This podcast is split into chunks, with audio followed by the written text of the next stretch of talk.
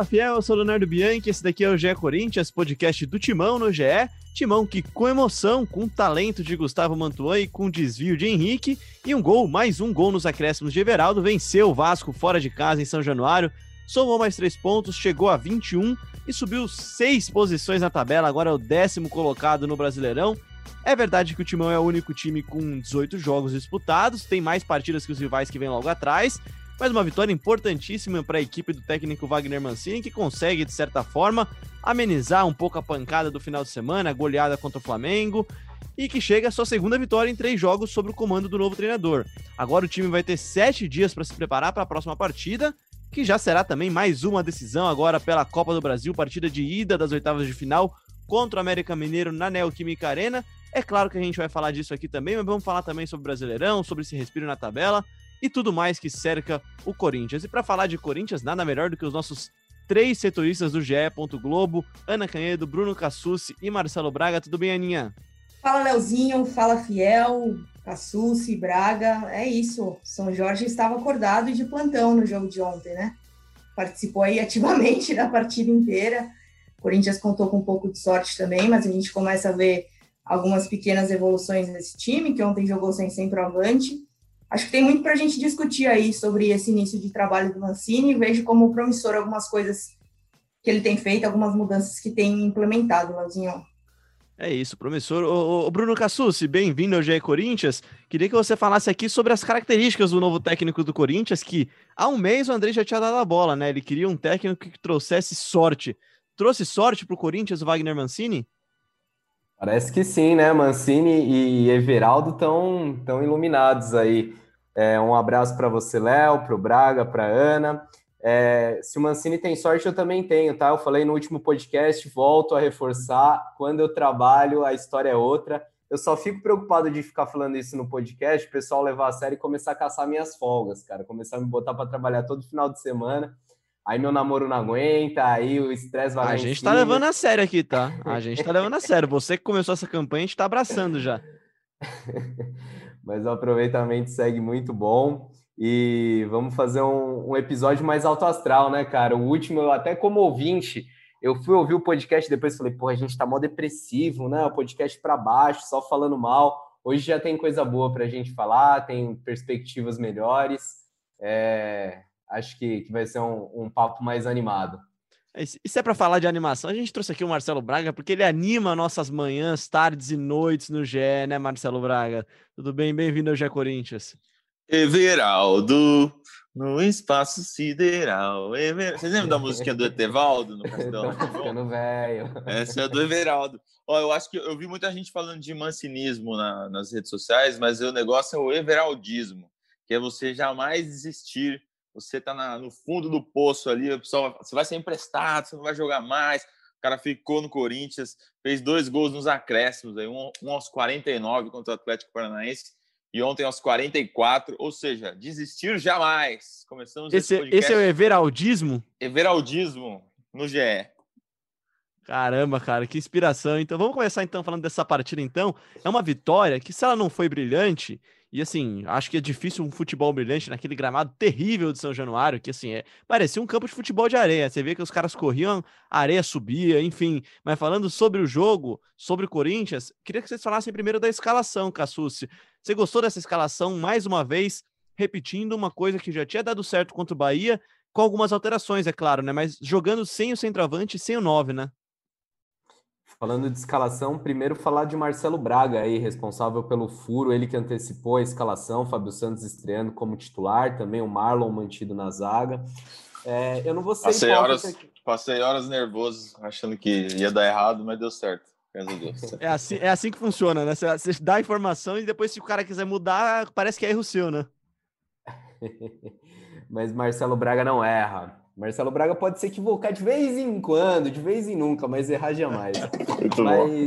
sem hipocrisia, é, quando saiu a escalação eu não gostei muito não, cara. Eu, eu achava que era besteira dar chance para o Marlon, achava que apesar da infantilidade, daquele gesto impensado e, e bem, não quero chamar do que eu penso aqui para não ser desrespeitoso, mas Bruno Mendes foi muito mal, né, naquela agressão.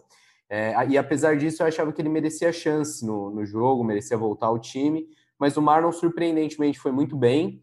É, tem alguns momentos, até mandei para o Braga no WhatsApp enquanto a gente estava cobrindo o jogo, falei, pô, o Marlon tem hora que é meio desengonçado tal, mas fez boa partida, foi seguro. E eu também me, me preocupava com o Mancini ter apostado num time leve, num gramado que não, não proporcionava esse tipo de jogo, né? É, eu achava que seria um jogo mais para força física, para tentar cruzar a bola na área, encontrar o Bozelli. É, mas não, a, a, escalação se mostrou acertada não só pelo resultado, mas pelo desempenho da equipe. É, não dá ainda para falar que essa é a escalação do Corinthians. No próximo jogo já vai ter mudança, porque o Fábio Santos não pode jogar a Copa do Brasil, porque o Mantuan vai estar com a seleção sub-20. Mas o Corinthians vai encontrando uma cara, mais do que um time, do que 11 acho que o Corinthians vai definindo uma forma de jogar que era algo que a gente cobrava aqui, né? A gente teve hashtag nada no GE, a gente falava dessa falta de ideias. Construção acho... no GE, era um time sempre construção, né? É, acho saiu, agora... saiu uma parede agora. Não que as coisas estejam mil maravilhas, e é, é até precipitado a gente fazer qualquer, tirar qualquer conclusão depois de três jogos aí do Mancini, sete treinamentos, é, mas já é um, um, time que demonstra ter, ter algumas ideias que a gente não estava vendo até então. Ô, Ana, é, assim como a gente falou também aqui no episódio passado, apesar do, do baixo astral, que os 5 a 1 não necessariamente representavam que o Corinthians tinha errado tudo, não quer dizer que o 2 a 1 o Corinthians acertou tudo, né? O Corinthians também teve bastante erro, e aí eu já vou trazer o primeiro número aqui, que eu tô virando o cara do, do, do scout aqui agora aqui, que o Corinthians errou na partida 81 passes, de 249 que fez também, certos. É muito passe errado, né? O Corinthians tem errado muito tecnicamente ainda também, né? Se tem encontrado uma cara, um, um esboço do que quer ser em campo, executar não tá tão fácil, né? Executar não tá tão fácil, Léo, mas eu acho uma coisa interessante que a gente deu para observar ontem é que o time tenta ser um pouco mais vertical, né? Chegar um pouco mais rápido ao ataque, trocar passes que sejam mais eficientes para levar o time ao ataque. Aquela coisa de ficar trocando passe zagueiro e lateral, a gente não viu mais tanto, né? E era uma coisa que a gente sabe que incomodava bastante. Então, acho que começa aí a adquirir um, um, uma certa cara, né, para esse time. O Wagner Mancini vai mostrando aí as peças que ele confia. E lembrando que, eh, voltando um pouquinho para essa história que falou o Cassucci do Bruno Mendes, né, quando, a, depois do jogo que ele foi expulso, a gente, eu comentei aqui, né, não sei se você lembra, que ele estava colocando em, que ele tinha colocado em risco a, a, possível sequência dele no time, né? Eu acho que, assim, de certa forma, eu, eu entendo o que fez o Mancini ao colocar o Marlon. Eu acho que o Bruno Mendes tinha uma chance de ouro ali que ele não conseguiu agarrar, era o início do, de trabalho do Mancini, e aí o Marlon voltou. É, achei que fez uma boa atuação ontem, então interessante. Isso também de jogar sem centroavante, é, essa questão do gramado de São Januário era preocupante, sim, mas é interessante essa tentativa, né? O time ser um pouquinho mais leve, o jogo estava lesionado.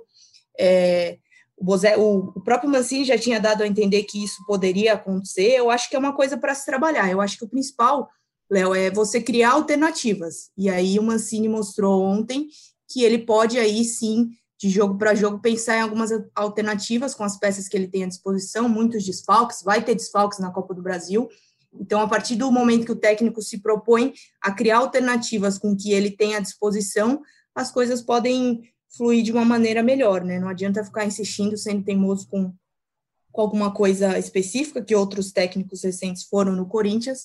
Mancini buscando alternativas, acho que ele, ele tende a melhorar ainda mais essa, essa equipe.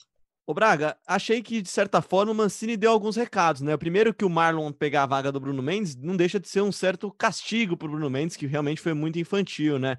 E o outro é o Bozelli, né? O Otero também tenho minhas dúvidas se ele jogaria. Acho que não jogaria pelo que ele falou na coletiva após Flamengo, apesar dele estar tá suspenso na partida contra o Vasco, né? É, bom, começando pelo Marlon, né? Ele tem que fazer uma decisão. Ele tinha Marlon e Bruno Mendes. Eu acho que o Bruno Mendes daqui a um tempo vai ser julgado aí no STJD, vai pegar um ganchinho aí, dois jogos, de repente. Não sei se foi esse o, a, o tema da definição ou se simplesmente o Mancini quis dar uma sequência porque viu uma força na, na, jogada de bola aérea do Marlon, como a gente viu ontem, em alguns lances de ataque, ele até acertou uma bola na trave. Então, de repente, ele quis usar é, essa arma ofensiva do Marlon também.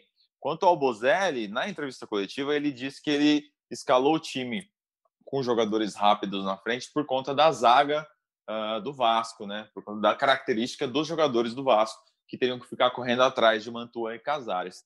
É, eu acho que, que pela primeira vez na temporada, assim, não sei se na temporada, mas pela primeira vez nesse pós-pandemia, a gente vê sinais de que as coisas podem melhorar, né? Não é que só ah, não foi perfeito nesse jogo, mas realmente tem um lastro.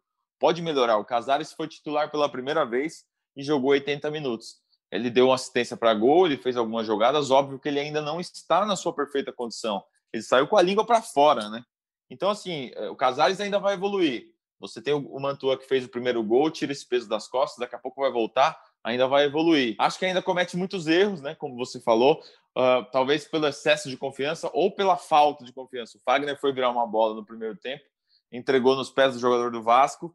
Uh, o Carlinhos finalizou de fora da área e o Cássio quase bateu roupa, né? Quase aceitou. Isso talvez seja falta de confiança, ainda essa, ainda essa maré ruim que o Corinthians vive. Mas pela primeira vez a gente vê sinais de que as coisas realmente podem melhorar. Eu acho que tem um pouco dessa questão da, da confiança, tem também questão do gramado, que é ruim, tem questão de que a qualidade técnica de alguns jogadores não é das melhores, mas eu acho que os erros também se acentuam, principalmente no segundo tempo, que o time prega, né? Aí a perna fica pesada, você começa a errar passe, você começa a errar é, lance que normalmente não erraria. E assim, é uma coisa assustadora no, no decorrer dos jogos do Corinthians, porque o time para, assim, o time prega em campo, não começa a ceder espaço que antes não cedia. A gente viu contra o Vasco ali o lado esquerdo, em que o Ederson deixava um espaço enorme entre ele e o Fábio Santos, o, o Vital até voltava na recomposição, mas o Vasco conseguia jogar muito por ali, foi ali que construiu duas jogadas é, aos 8 e aos 11 do primeiro tempo, até chegou a colocar uma bola é, na trave do Cássio. Enfim, acho que essa questão física também contribui para esses muitos erros do Corinthians, que pelo menos agora erra tentando jogar para frente. Vai, essa é uma, uma coisa que acho que a gente pode falar também. O Corinthians antes errava trocando passe lateral, sabe? Hoje, pelo menos, o Corinthians pega a bola e, e, joga em direção ao campo adversário. E isso se traduz também nos números. O Corinthians trocou muitos poucos passes, muito pouco passe no, no jogo de, dessa quarta-feira contra o Vasco. É, eu não estou com o número exato aqui, acho que foram 200... Eu estou aqui, 280... Não, 249 passes. É um número baixo, né? Menos de 250 Sim. passes certos. Mas pelo menos quando o time pega a bola, não é aquele passe curtinho, a lateral. prova disso é que tudo. criou 10, criou 10 vezes chances de finalizar. Finalizou 10 vezes no gol e poderia ter terminado o primeiro tempo muito melhor no placar, né, o Cassucci? Sim, é um time mais agressivo, um time que busca mais o gol e de forma mais rápida, jogando com esses pontas, jogando com mais velocidade, também por isso da, da escalação do Mancini. E, e ontem, se tivesse um pouquinho mais de, de capricho, né, um pouquinho mais de qualidade também para concluir as jogadas, afora a questão da arbitragem que a gente ainda pode falar aqui, é, mas poderia até ter construído uma vantagem com mais tranquilidade, né? Não precisaria ter sido sufoco que foi o segundo tempo. Só nesse tema de parte física, só uma coisa que é curiosa, que a gente tem visto, né? O Mancini deu uma criticada nos últimos dois jogos em relação à parte física. Ontem ele falou que agora são estímulos diferentes, a gente pode até ouvir o áudio dele daqui a pouquinho, mas me, me fez lembrar de que na reta final do Coelho, a nossa discussão era que o time era melhor no segundo tempo.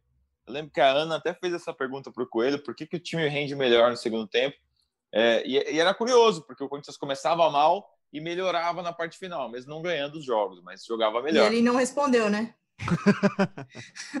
e sabe que eu tô falando da parte física? É, eu acho interessante que o Marcelo Braga tá com a camiseta do Eu Atleta, está andando pela casa enquanto grava o podcast, então ele também está preocupado com a parte física, tá, gente? Trazendo participações dos nossos ouvintes aqui, muita gente fala disso aqui, Ana. O Gustavo o Gubini manda aqui pra gente aqui quem que é ocupado pela parte física do Corinthians está ruim, fala que o time cai assustadoramente na segunda parte, fisicamente ele diz, né, todos os jogos, ele fala aqui, o Kingsley manda pra gente que o desempenho cai muito e fala que o Mancini demorou para mexer no time também. Eu também achei que ele demorou um pouco para mexer no time. Enfim, várias pessoas falando que o Corinthians está realmente abaixo fisicamente. Falando sobre o jogo, um dos caras que eu achei que deveria ter saído antes e não saiu antes, ainda mais amarelado, foi o Ederson, Ana. É, o Ederson que ganhou chance na partida de ontem. Eu gostei, Léo, já estendendo a, a discussão aí para mais peças que eu achei que atuaram de maneira interessante, não só o Ederson, como você citou, Matheus Vital também achei que fez boa partida. E são dois caras que no jogo tiveram duas chances e não acabaram não fazendo, né? O Vital recebe um belíssimo passe do Xavier, sai cara a cara com o goleiro e não faz o gol, e o Ederson teve uma chance de cabeça que ele também não faz o gol. E aí, é, falando dessa parte física, acho sim que o Ederson se encaixa nesses, né, nessas opções que caem muito de rendimento na etapa final. O próprio Mantuan, quando foi substituído, estava esgotado. E o Ederson, que sumiu com o Coelho, né? Começou como titular, aí aquele jogo que ele sai logo no primeiro tempo, primeira partida do Coelho, né, contra o Fluminense, Fluminense. no Maracanã. E ele sai logo no primeiro tempo e depois o Ederson não, não é mais usado pelo Coelho, né? Ficou fora dos planos, agora está de volta, vai recuperando pouco a pouco espaço. Achei interessante é, a partida dele ontem. Acho que é um jogador aí que tende, tende a melhorar. Eu vou discordar, Dani. Eu não, não gostei muito do Ederson, não. Achei que ele, que ele deu muito espaço na marcação, principalmente no segundo tempo, e no gol ele falhou, né? Um posicionamento errado ali, não, não foi legal. Aliás, a, a bola parada é algo que o Corinthians ainda precisa aperfeiçoar com o Mancini. Ontem teve um momento, lógico que vendo pela televisão não é a mesma coisa do estádio, mas eu fiquei com a impressão de que alguns jogadores não sabiam onde tinham que estar, onde que deveria ser o posicionamento, estavam acertando ali na hora, o Fagner falando onde cada um tinha que ficar. É, a bola parada ainda é um problema, o Vasco teve chances assim ontem, e para arredondar, não, não gostei do Ederson, não. Acho que, que ainda precisa provar mais para se manter titular no time. Eu acho que pesa muito a parte física do Ederson, Braga. Eu acho que que no segundo tempo, os segundos tempos dele são muito fracos, muito abaixo da média, porque ele erra, acaba errando muito passe e você vê que às vezes até a ideia é boa, a execução nem tanto. No primeiro tempo ele deu umas duas, três boas viradas de bola e acertou. No segundo tempo, não. Claro que o gramado não ajuda, mas a parte física do Ederson não me agrada ainda também. E ontem ele fez uma função diferente, né? O Corinthians foi escalado num, num esquema que é pelo menos inédito no Corinthians recentemente, que é um 4-1-3-2, né? Porque na frente do Xavier ficou o Ederson não como um segundo volante, como um meia, articulando com o Ramiro pela direita e o Matheus Vital na esquerda. E aí na frente o Mantua e o Casares. Ele fez uma função diferente. É, no primeiro tempo ele até rodou bem a bola, tal. Depois ele, depois ele deu uma caída. Uma coisa que me chamou a atenção, que eu queria dividir com vocês, ontem depois que o Corinthians faz o gol da virada lá com o gol da vitória com o Everaldo, é, faltavam alguns minutos. E eu fiquei me perguntando por que, que o Mancini não faz a quinta substituição para gastar tempo, né? Para conseguir esses minutos. Só que ele não podia fazer essa substituição, porque só são permitidas três pausas uh, no jogo, além do intervalo. Então ele fez a primeira pausa, colocando o Everaldo no lugar do Mantuan, a segunda pausa, o Camacho e o Mosquito no lugar do Ramiro e o Ederson, e a terceira pausa, quando o Casares pede para sair no desespero, ali mortão, ele coloca o Luan. Então, depois do, do, segundo gol, ele não tinha mais o que fazer, realmente, só rezar. Faltou então, estratégia, essa, né? essa conclusão hoje, olhando a súmula. Às vezes também substitui e não lembra disso, né? É difícil. É, não, é, eu não julgo, tá? Eu não julgo, talvez eu fizesse a é. mesma coisa. Eu, eu, eu comecei então. a pensar aqui, eu acho que eu faria a mesma coisa também. Trazendo outra pergunta aqui da galera, já que a gente tá falando de Ederson, Luiz Oliveira, ele fala aqui, e aí o, Pozella vai ouvir agora, ele vai derrubar um prato se ele estiver lavando louça enquanto ele ouve. Qual jogador pensam ser o melhor para segundo volante? Prato do Pozella é caro, hein? Prato pois do é. Pozella é porcelana francesa aí, negócio... Olha. Ó, o Luiz ele pergunta aqui: qual jogador pensam ser a melhor opção para o segundo volante nesse esquema do abre aspas? Mantite, fecha aspas. Ederson tá perdido, Meu ele Deus. diz. Cantijo consegue entregar a função, o que a função precisa? E o terceiro volante, como tirar Ramiro do time, Luan, Rony, enfim. Ele pergunta aqui pra gente sobre essa segunda opção. Eu, como eu disse, eu não gosto muito do Ederson, não acho que ele agrega tanto, e eu tenho muita curiosidade de ver o, o com um pouco mais de liberdade para ser esse homem de toque. Não ser um armador, como muita gente já defendeu, mas o segundo volante com mais liberdade, talvez, ou Cassucci? Se o Cantijo soltar a bola mais rápido, né, de, dessa dinâmica que o Mancini está querendo no time, talvez possa ser. A questão é que muitas vezes o Cantijo prende um pouco demais, cadencia o jogo, e eu não sei se é isso que o Mancini está buscando. O Camacho entrou muito bem contra o Atlético Paranaense, só que contra o Flamengo fez um jogo perdido, assim, né? De dar muito bote errado, de, de não estar tá fechando os espaços direito. Acho que isso pesou também para o Mancini não, não colocá-lo ontem. É, é uma posição que está em aberto e acho que sim, acho que a gente pode ver o Cantígio, qualidade ele tem, talvez ele precise é, é se adaptar ao jogo que o Mancini quer. E com cinco substituições para se fazer, né, Léo? Ele pode testar como ele vem fazendo várias delas, né? Você pode começar o jogo com o Ederson, depois você muda, o Camacho tem entrado nesse time também.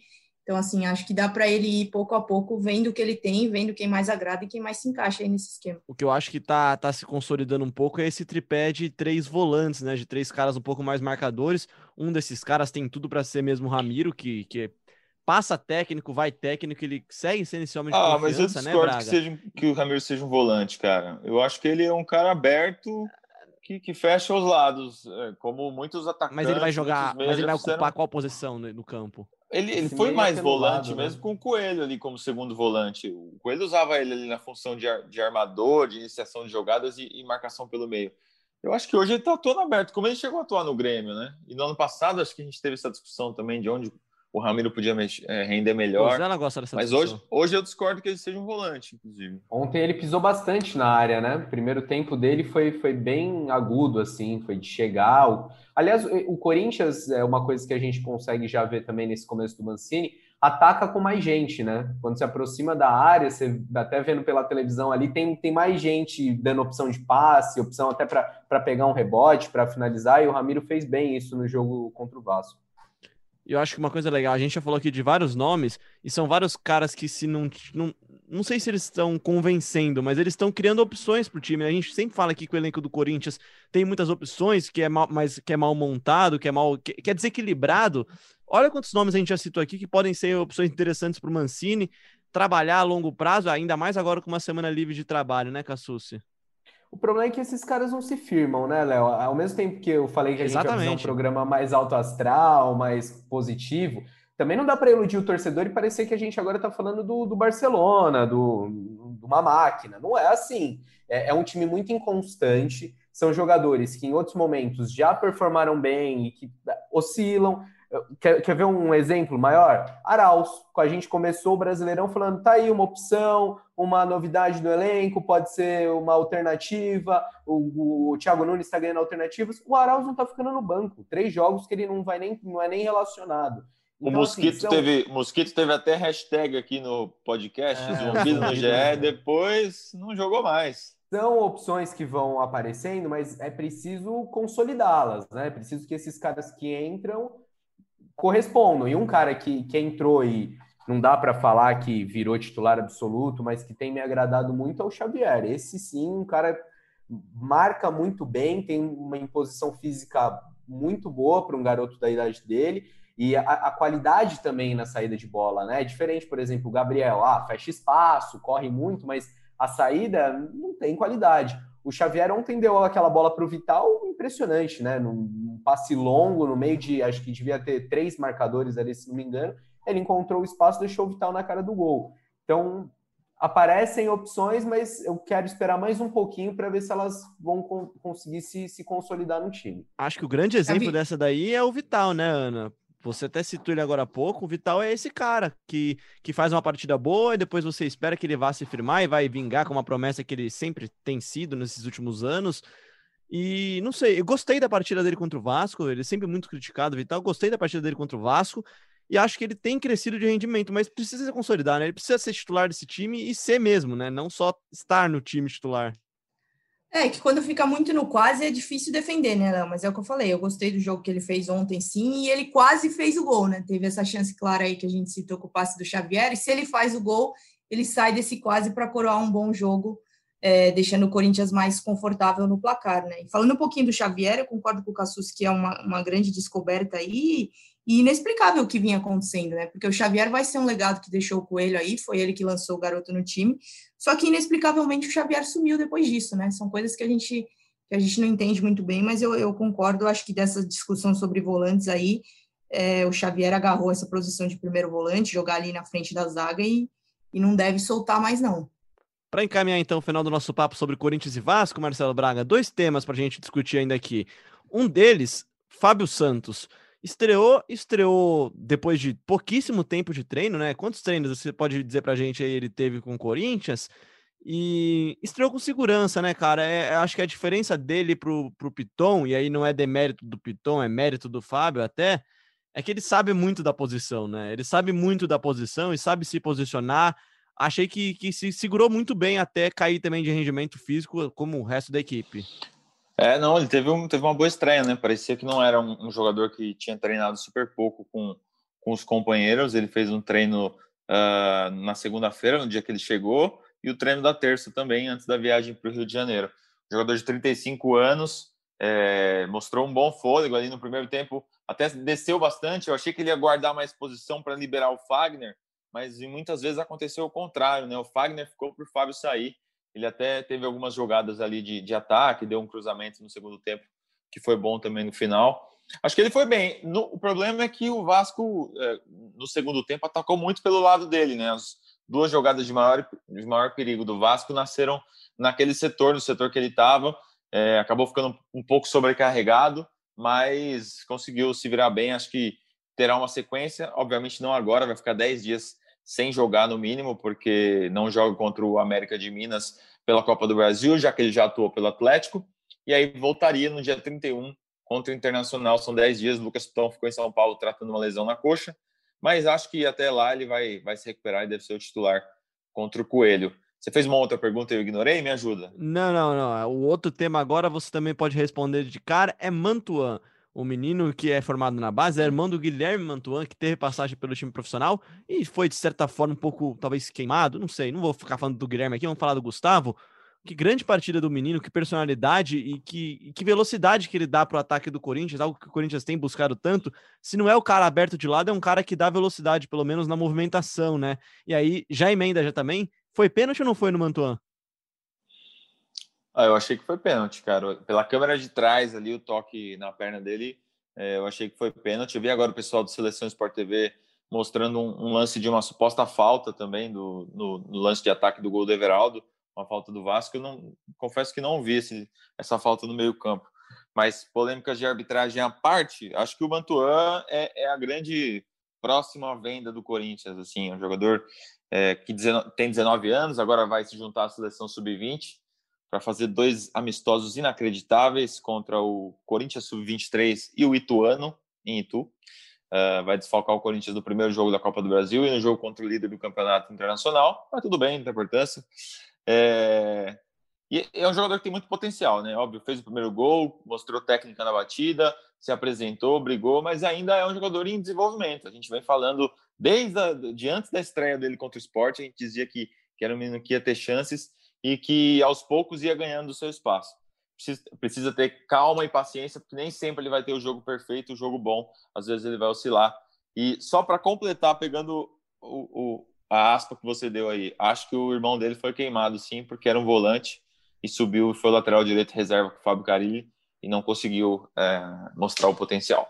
Mas desde sempre a gente ouve que o, com todo Bom respeito, irmão. né? Que bom era o irmão, né? Isso é, deve ser dura, deve ser duro o Natal da família Mantuan, né, cara? Porque isso daí é uma coisa que é muito comum a gente ouvir mesmo, né? E não é de um de outra pessoa, não, é de quem tá lá dentro, né, o Cassus.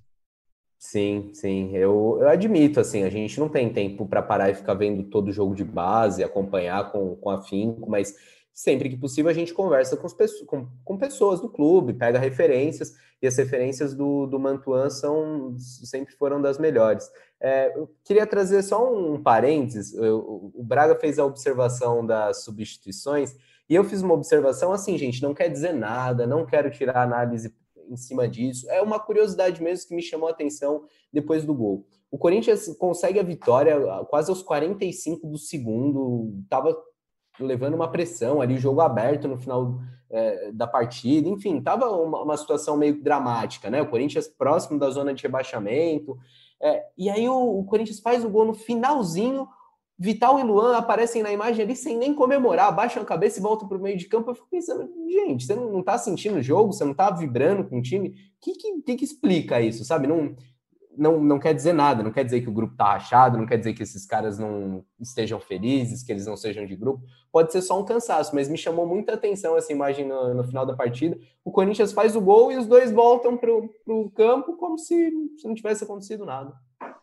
Por outro lado, né, a, a, TV Globo mostrou as reações do Walter no banco de reservas. Né? A gente passou Legal os últimos demais. dias falando é, de uma provável titularidade do Walter, substituindo o Cássio. O Mancini bancou o Cássio seu capitão, e o Walter ficou o tempo inteiro ali de pé no banco, dando orientações, ajudando, gritando, sentindo o jogo, como você falou. Dando água é, pra galera. O Walter é demais. Dando água. Naquele 5 a 1 contra o Flamengo, quando o juiz apita e o Flamengo começa a comemorar em campo, os jogadores do Corinthians saem cabisbaixos, o, o Fagner não vai em direção ao vestiário, ele vai em direção ao campo para cumprimentar os jogadores do Corinthians, vai cumprimentar um a um, cumprimenta o Cássio para sair de campo e para passar o apoio dele. Então, é um cara que também é um líder nesse grupo. Ele aparece pouco, mas ele é um líder muito importante nesse Corinthians. Que demais, né, cara? Realmente, tinha esquecido disso daí. A transmissão mostrou mais de uma vez ele lá dando água, falando com os meninos. Ele era quase um auxiliar do, do Wagner Mancini, né, Cassucci?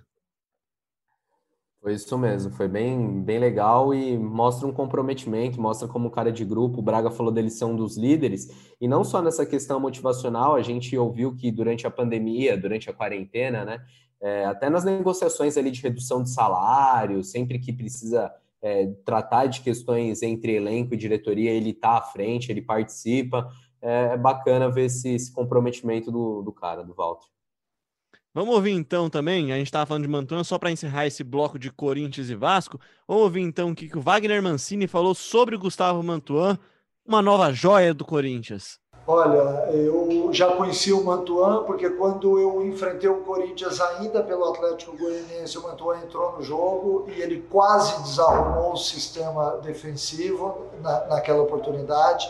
E eu, quando acertei com o Corinthians e cheguei, eu fiquei muito atento a esse jogador, porque eu sei que é um jovem, que é uma promessa do Corinthians. Ele hoje atuou como um falso 9, porque é um atleta dotado de força e de velocidade e de uma ótima técnica. Então ele pode atuar em qualquer das duas extremas, ele pode atuar como um falso 9, ele pode atuar como meia também. Então é, eu não tenho dúvidas em afirmar, não só porque eu estou acompanhando o atleta há 10 dias, mas que se trata de um, de um jogador é, é, que pode nos ajudar e vai nos ajudar muito ao longo da temporada e arrisco dizer até que o Corinthians tem uma joia nas mãos e que se bem é, é dirigido certamente vai render frutos. Tá aí então Wagner Mancini falando sobre essa nova joia do Corinthians, né, o Gustavo Mantuan. Gustavo Mantuan que vai desfalcar o Corinthians, como a gente já antecipou aqui no programa agora há pouco. Por que, Bruno Cassucci? Por que, que ele desfalca o Corinthians e. Sim, né? Não dá, né, cara? Eu entendo, mas com todo respeito, não dá para o jogador profissional perder duas partidas, ainda mais no caso do Mantuan, né? Partida contra o líder do Brasileirão, partida de oitava de final da Copa do Brasil para jogar contra o Sub-23 do Corinthians, aquele Sub-23, né? É, a seleção brasileira sub-20, ela está se preparando para o sul-americano da categoria, que vai acontecer no começo do ano que vem, na Colômbia.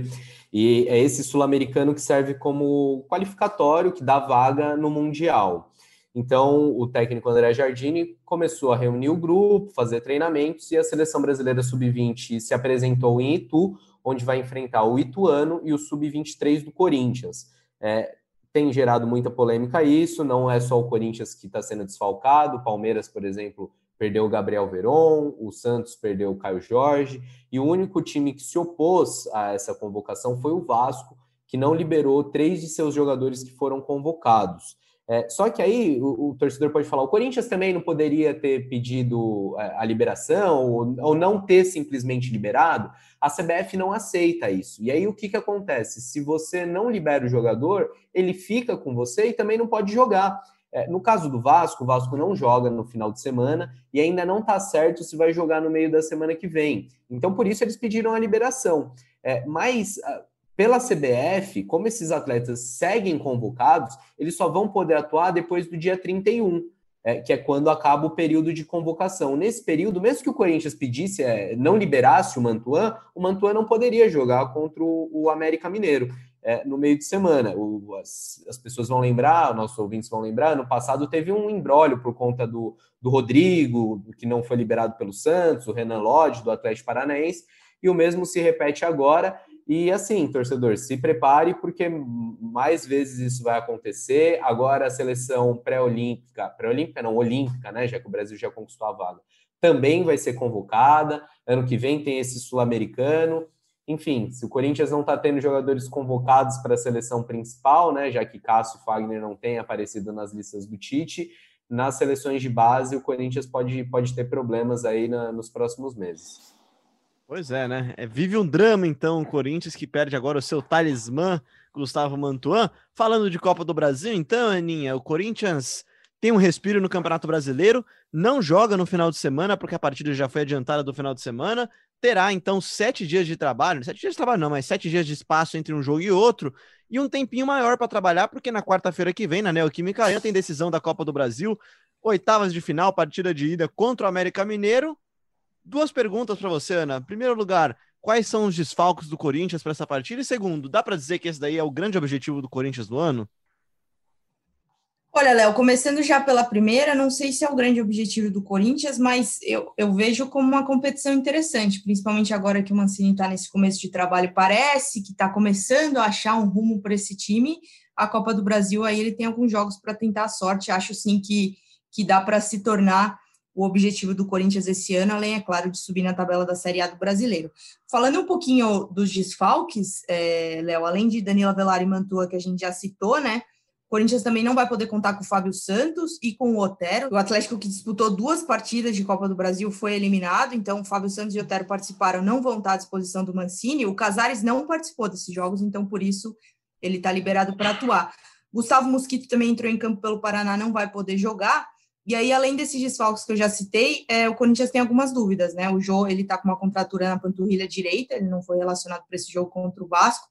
Piton, que é o reserva, reserva não, né? Piton que era o titular, o Fábio Santos atuou contra o Vasco, o Piton poderia voltar na quarta-feira, mas ele está com dores no adutor, então ainda não dá para a gente saber se ele vai estar tá à disposição ou não, a expectativa é de que esteja. E o Léo Natel com dores no joelho esquerdo, então são aí desfalques e dúvidas do Wagner Mancini para essa partida de quarta-feira. Só para a gente arredondar então de novo, Léo. Danilo Avelar, Gustavo Mantuan, Fábio Santos, Otero, desfalques, Gustavo Mosquito também, e aí, Jô, Piton e Léo Natel como dúvidas para esse jogo. Ô, Léo. Vai lá. Eu ia fazer a pergunta para você mesmo, então vai lá. Seu vizinho tá bartelando aí, hein? Dá para ouvir, né? Ah, meu vizinho, ele é um home officer. É, ele é pedreiro e trabalha em casa. Ó, é o seguinte, há, há, uns 20 dias, quando teve o sorteio da Copa do Brasil, você perguntou como é que chega o Corinthians para esse, esse duelo, você lembra? Mudou coisa, hein? Lembro dessa pergunta e, e a mudou, gente hein? falou, cara, impossível responder porque tudo pode acontecer até lá. E tudo aconteceu. Saiu o Coelho, novo técnico, é, nova realidade, né?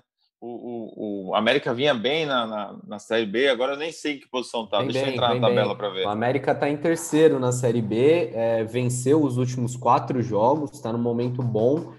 É, o Corinthians tem que, que abrir o olho. A, a, Ana falou que pode ser o principal objetivo. Acho que é o, o título possível, né? Brasileiro a gente desencana. Mas eu ainda acho que o principal objetivo é, é ter uma situação mais tranquila no brasileiro. A, a, Copa do Brasil tem que ser encarada com importância, com seriedade, mas é, não sei se já é o momento de desviar tanto o foco assim da, desse, desse limbo, dessa zona de rebaixamento, não. Depende muito da tabela, né? Exato. Em 2008, quando o Corinthians foi vice-campeão, o Corinthians pega o Vitória nas oitavas, depois pega a Chape nas quartas, vai ter um adversário duro mesmo na semifinal contra o Flamengo que aí fechou a casinha no Maracanã e conseguiu um resultado na Arena. É, dependendo dos adversários que o Corinthians tiver, dá para beliscar aí uma vaga na final, de repente. É que eu, eu acho mais do que isso, o, Braga, Suciana, é uma competição que importa muito financeiramente também, né? É, é, chato ficar falando disso aqui, porque o clube de futebol não é banco, mas cada fase que passa pinga um dinheirinho legal na conta, né, Cassucci? É, é importante se o Corinthians não conseguir ganhar, e não acho que é, tá nem perto de ser favorito para ganhar essa Copa do Brasil, quanto mais avançar, melhor, né? Concordo, tem, tem total razão. Uh, tô dando até uma pesquisada aqui para ver se subiu o prêmio da Copa do Brasil. Eu vejo aqui que são 72 milhões para o campeão. É grana demais, né? Dá para resolver oh, os problemas. né? Dá para resolver uns problemas com esse dinheiro aí, né, cara? Ainda mais pensando que o Corinthians, e aí eu tô vendo aqui a partida do Benfica na Liga Europa, o Cassucci, o Corinthians ainda não recebeu nenhum tostão do Pedrinho, como a gente vai repetir aqui até o final do, do até o final do ano não, né? Até o Corinthians receber esse dinheiro. Mas o Corinthians, Léo, não desiste. Esse dinheiro vai chegar. Hashtag eu vou botar o Everaldo para negociar. Hashtag Everaldismo no GE. Esse dinheiro vai chegar. É isso, tem que mandar o Everaldo para Portugal para ver se ele faz a negociação lá com o presidente que se acha o dono do mundo, como diz André Sanches, para ver se ele consegue esse dinheiro aí. Copa do Brasil à parte, gente, porque não tem muito o que comentar, o Corinthians folga nessa quinta-feira ainda, o Cassucci, Braga e Ana? Sim. É isso, Léo. A gente está gravando agora quinta-feira, 15 horas, os jogadores estão descansando, se representam amanhã. Seja, não tem nenhuma prévia de um time, a gente fala dos desfalques aqui, mas certo é que o Corinthians enfrenta o América Mineiro do Lisca, ex-doido, na Neoquímica Arena na próxima quarta-feira. E tem muita coisa em jogo para essa partida. Na quinta-feira que vem a gente volta para falar sobre esse jogo também, que tem tudo para ser um bom jogo do Corinthians. O torcedor espera que seja um bom jogo, na verdade, né? Sobre política, Cassucci, a gente falou no episódio passado sobre votação das contas, para provar ou não as contas do Corinthians de 2019, e não, não rolou, né? Não, não, não rolou, deu confusão. Enfim, explica pra gente o que rolou. Quen, quen, quen, quen, quen. É, everaldismo também, né? Não vamos desistir que essas as contas de 2019 ainda vão ser votadas em 2020. Tem que ter, tem que ter muita fé, cara. Aliás, antes de você explicar, Braga, hashtag Everaldismo no GE vai ser a hashtag do dia? É isso aí, tá lançado, hein? Tá lançado, já estou recebendo várias, várias mensagens aqui. É, o que, que aconteceu, Léo? A reunião estava prevista para terça-feira, certo? Na Arena Corinthians. Muita polêmica, muita expectativa. Será que as contas vão ser aprovadas, ser? Na segunda-feira à noite, um grupo de oposição do Corinthians, aquele mesmo grupo que, que entrou com pedido de afastamento na justiça do, do André Sanches, esse grupo divulgou em, em, em grupos de WhatsApp, nas redes sociais, como os conselheiros votaram sobre as contas nos últimos anos. Quem tinha votado pela aprovação, quem tinha votado pela reprovação. É, e alguns conselheiros alegaram que depois disso é, passaram a receber ameaças. É, essa foi a informação, tá? A opinião. Eu acho que todo mundo tem o direito de saber como cada conselheiro vota. Acho que é, não é não é nada sigiloso e acho que é um direito do sócio, do torcedor, ter acesso ao trabalho dos conselheiros e não só dos dirigentes. É, mas também é um absurdo se de fato essas ameaças aconteceram e é um caso de polícia, precisa ser apurado, precisa ser investigado. Fato é que essas ameaças ou supostas ameaças serviram de pretexto para o Antônio Goulart, presidente do conselho, cancelar a reunião e agora não há previsão de um novo encontro. A gente ainda não sabe quando as contas vão ser votadas. Como a gente até explicou, é, o, o, resultado prático disso é, é, pequeno, porque vai se falar de impeachment do Andrés agora, menos de, de dois meses aí para o fim do mandato dele. É, é, difícil, né? Mas tem um impacto político, principalmente na eleição, que acontece em 28 de novembro. E aí é, acabou sendo, imagino até que positivo para a situação conseguir adiar um pouco isso, já que a perspectiva, a chance de reprovação das contas é enorme visto que o CORE e o Conselho Fiscal é, recomendaram a reprovação das contas, que apresentam aí um déficit de quase 200 milhões. É isso, as eleições do Corinthians e a política do, do mundo Corinthians, né, esse universo Corinthians estão sempre pegando fogo. Muita gente até veio comentar comigo aqui que a Ana falou que ela gosta muito de cobrir a política do, do Corinthians, né? Que falou, é, é, um trabalho danado, hein, Ana, esse daí, cara. Você tá, esteve no Parque São Jorge, a gente vai falar também por que, que você esteve no Parque São Jorge ontem também é um trabalho danado e você vê que as coisas estão sempre fervendo, né? É isso, Léo. Discuto bastante com o sobre isso. Eu, eu, eu, gosto, eu acho, acho interessante, mas dá um trabalho mesmo, né? Eu fui setorista do Santos por dois anos, peguei o processo eleitoral de lá e eram coisas parecidas, assim. O Corinthians tem algumas peculiaridades, né? Um pouco mais difícil de você entender todo o cenário, são muitas conexões aí mas é interessante sim. Estive no Parque São Jorge ontem, Parque São Jorge fervescendo aí politicamente, né, várias bandeiras por toda, toda a extensão do clube, e já posso falar porque eu estive no Parque São Jorge ou ainda não? Vai nessa, brilha. É porque não é novidade, né, cara? Tem que ser. Eu vou começar a falar do feminino aqui quando perder, porque ganhar, ganha toda semana, né? é isso. Em sete dias foi a segunda vitória sobre o Santos. Corinthians entrou em campo ontem para enfrentar o Santos pela segunda rodada do Campeonato Paulista, né? Corinthians que tinha estreado com vitória sobre o São José no Paulistão. Ontem venceu o Santos por 3 a 1 então já está invicto aí no Paulistão nessas duas primeiras rodadas. E Corinthians que vai começar aquela fase decisiva, né, nessa semana agora, na próxima semana, na verdade, né? O Brasileirão Feminino chegou às quartas de final, então na próxima semana, na Arena no Grêmio, agora domingo, às quatro horas da tarde, Grêmio e Corinthians é a partida de ida das quartas de final do Brasileirão Feminino. E aí no dia 2 de novembro, na Neoquímica Arena, Corinthians e Grêmio, às 19 horas, também pelas quartas de final. Então, a temporada do feminino aí entrando naquela fase de mata-mata, aquela fase que tudo fica mais interessante, Lauzinho. É isso, as meninas que ano passado perderam o título brasileiro no detalhe para um bom time da Ferroviária, mas eh, realmente foi no detalhe, né? Ano passado o time era melhor mesmo, time que ganhou a Libertadores feminina, ganhou o Paulistão e só não fechou a tríplice coroa nos pênaltis, né? É, então, é, o Corinthians sobrou nas finais do Brasileirão do ano passado, né? Mas infelizmente não, não conseguiu conquistar o título. O Corinthians foi melhor nas duas partidas. É, é aquilo que a gente vê sempre desse time do, do Arthur Elias, né? Muita presença ofensiva, é, uma marcação alta praticamente o tempo todo. Foi assim ontem contra o Santos, embora tenha tomado o gol de empate, depois conseguiu fazer mais dois gols, mas o Corinthians sempre pressionando, encurralando o adversário é, no campo de ataque. Então, é, eu diria se, de, se eu pudesse dar uma dica aí para o torcedor é para acompanhar esse time feminino, porque realmente cada jogo é muito interessante da gente ver esses aspectos táticos aí desse time do Arthur Elias que que caminha a passos largos para ter mais uma temporada de sucesso em 2020. Aliás, a Tatiane Vidal manda aqui para a gente a mensagem, né, Aninha? Ela postou um vídeo aqui do gol do Mantuan e do gol da, da Giovanna Crivellari também, né? Eu não achei tão parecido, achei só duas jogadaças, duas boas jogadas, mas você achou parecido. É, uma né? jogada interessante e vale ressaltar no do feminino, né? Como eu tava, eu tava lá ontem na Fazendinha, foi um minuto de jogo. Então, num, num dos primeiros ataques aí, a Tamires achou uma bola, carregou ali pelo meio e acabou encontrando a Crivellari na entrada da área, entrou, bateu, golaço, a bola foi no ângulo, um chute muito bonito, e achei parecidas as jogadas, não são iguais, cada uma tem suas peculiaridades, mas, mas duas, duas boas jogadas aí dos, dos times. Então, Mantuan fez um gol a la Crivellari, então, né? porque o dela foi um golaço mesmo. É isso, é isso. O dela foi um golaço, então. Para fechar de vez o programa, então, vou ler aqui um comentário do Matheus, que marcou uma Bragatella aqui no Twitter também. Falou que ele falou, ele falou para você, Braga. Falei que o campeonato está nivelado por baixo, ainda vamos lutar por Libertadores. Escreve aí. Só não vamos fazer frente a Flamengo, Inter e Atlético, mas o resto vamos jogar de igual para igual.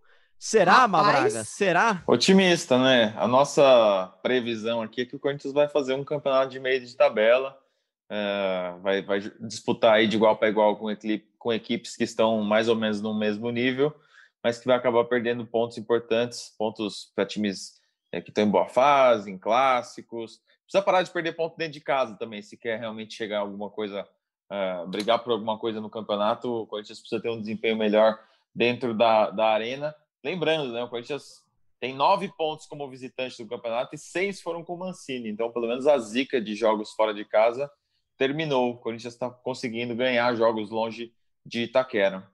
Ô, Léo, dá tempo para eu mais uma pergunta aqui?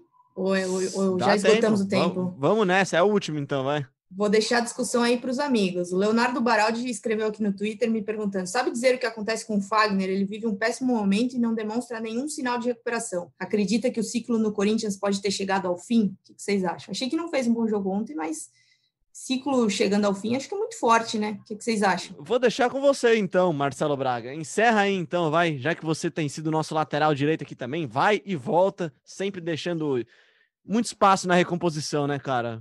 Tá lamentável Eu acho mesmo. Que, que o Fagner vive um momento de, de retomada. Ontem ele errou algumas coisas no jogo mesmo, até a virada de jogo que eu falei, que, que gerou um, um, um, ataque do, do Vasco, aquele chute do Carlinhos.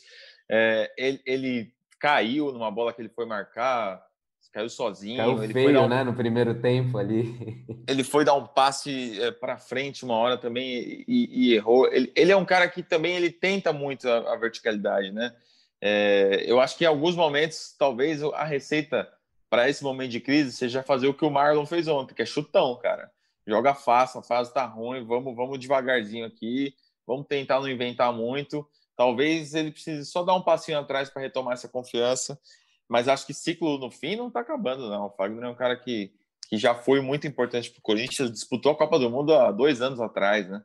É um cara que ainda é muito importante e será, com certeza, para o Corinthians. E é jovem ainda, né, Cassucci? 31 anos, tem muita lenha para queimar ainda no Corinthians. É um cara que, pelo que a gente acompanha, se cuida bastante fisicamente também. Não, é, não, não, me parece ser problema físico, acho que tem mais a ver com confiança mesmo. E quando ele voltar a jogar bola, não só ele, ele, o Cássio, são dois caras que são muito importantes para o Corinthians, o Gil também, né? São três pilares do time que a gente fala bastante aqui, que caíram de rendimento junto com o resto da equipe, né? É, acho que tem tudo envolvido, né? A, a fase do time, a perda de confiança é, convenhamos que para o Fagner a chance de seleção está mais longe, acho que isso tira um pouquinho da motivação do cara, mas falar em fim de ciclo me parece muito, muito cedo. O Fagner é um baita profissional, é, muito jovem ainda, como você falou, né? 31 anos hoje no futebol não é nada, ele tem um físico bom, se cuida. É, mas, de fato, não, não, vive um momento legal, não. É, nem por isso o Corinthians deve abrir mão dele. É isso, então. Acho que a gente conseguiu passar bem pela rodada do Brasileirão. Corinthians que venceu o Vasco fora de casa, só que agora tem uma sequência daquelas, depois de um, uma semaninha, vai, de, de folga barra trabalhos no CT Joaquim Grava, enfrenta o América Mineiro na Neoquímica Arena na próxima quarta, depois enfrenta o Internacional de novo em casa, no final de semana, no sábado, depois a volta da decisão contra a América, Atlético Goianiense de Wagner Mancini, de ex-Wagner, ex de Wagner Mancini, no caso, né, no dia 7 de novembro, e no dia 14, Corinthians e Atlético Mineiro sequência brabra para o Corinthians, mas a gente tem um timaço aqui para seguir acompanhando de perto. Muito obrigado, Ana Canhedo, por mais, mais uma participação sua aqui no Gé Corinthians. Valeu, Leozinho. Sempre um prazer. Estamos à disposição. Até semana que vem. Até semana que vem. Bruno Cassucci também. Valeu, Léo. Everaldismo no GE. E tamo junto. Até a próxima, galera. Um abraço. É isso, Everaldismo no GE, o nosso homem da hashtag, o nosso homem fit também, que andou pela casa enquanto falava com a gente no podcast, tudo isso com a sua bela camisa do Eu Atleta. Grande abraço, Marcelo Braga. Grande abraço, Léo. Tava olhando aqui o último jogo de, do América. A dupla de defesa foi Messias e Anderson Jesus. Então o Corinthians terá que crer. E para crer, só com Everaldismo no GE. Um abraço. Que inspiração que tem Marcelo Braga. Muito obrigado também a você que ouviu a gente até aqui no ge.globo podcast, também no Pocket Cast, no Spotify, no Deezer, enfim, todo o seu tocador favorito. Deixa eu abrir aqui a mensagem rapidinho dos nossos ouvintes que mandam aqui. Aliás, segue a gente no seu tocador favorito de podcast, na Apple, no Google, enfim, em todo o seu tocador. Segue lá, curte, avalia a gente, porque eu vi aqui, ó, tem comentários da galera aqui também que deu cinco estrelas pra gente, que nem no Uber, né, Marcelo Braga? Aqui o Bertarini mandou pra gente aqui, equipe sensacional, então um grande abraço pro Bertarini. O Pereira fala aqui que fica muito bem informado, parabéns a todos os jornalistas envolvidos no podcast. O, ele não bota o nome dele aqui, ele bota Toque Toque, excelente, melhor podcast para saber das informações do Timão. Enfim. É isso aí, só avalia se for com cinco estrelas também, para falar mal é isso. deu trabalho, né? É isso, senão tem balinha no nosso Uber aqui, tem tudo. Então vai lá, comenta, manda seu comentário, pode avaliar a gente lá, manda se você gostou ou não, é sempre legal a gente ter esse retorno de vocês. A gente volta agora na outra quinta-feira, daqui a uma semana também. A gente vai ter a semana inteira de trabalhos do CT do GE. E a gente volta na semana que vem com mais um episódio do GE Corinthians. Valeu e até lá!